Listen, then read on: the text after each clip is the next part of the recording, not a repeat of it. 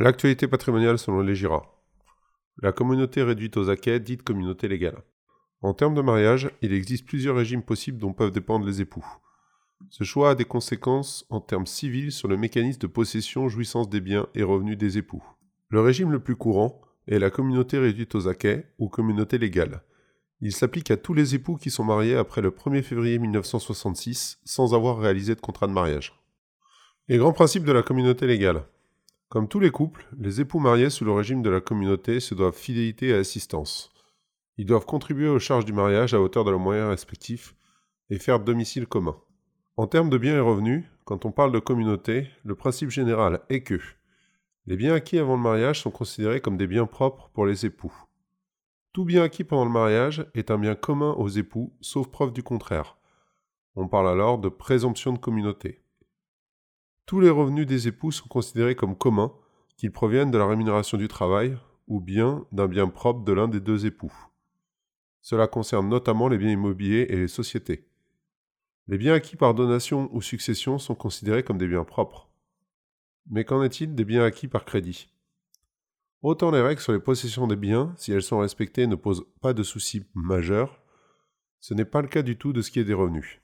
Un des pièges dans lesquels on peut tomber les époux mariés sous le régime de la communauté est d'avoir acquis un bien à crédit avant le mariage. Ce bien est considéré comme un bien propre.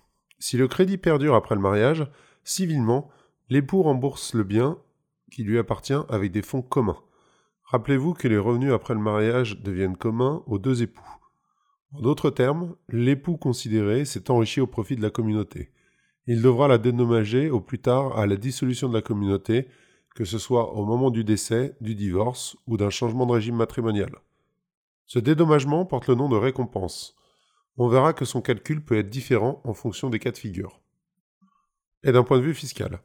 Il y a quelques années, le mariage était vu comme une bonne opération. La meilleure période était le mois de juin pour profiter des avantages procurés par la déclaration de revenus spécifique l'année du mariage. Depuis de nombreuses années, il n'en est plus rien. Les époux doivent faire une déclaration commune sur le revenu au titre du foyer. La seule exception se trouve l'année du mariage. Cette année-là, les époux peuvent faire sur demande une déclaration séparée ou une déclaration commune. La déclaration commune peut avoir des effets négatifs dans certains cas de figure. Tout d'abord, la mise en commun de l'abattement de droit commun de 10 700 euros sur les revenus fonciers. Et aussi, le plafonnement des niches fiscales s'applique au niveau du foyer et non pas au niveau des personnes. Les époux à la première déclaration commune passent d'un plafond de réduction d'impôt de 20 000 à 10 000 euros seulement. La perte de l'un des deux de ces avantages peut avoir des conséquences financières lourdes si elles ne sont pas anticipées.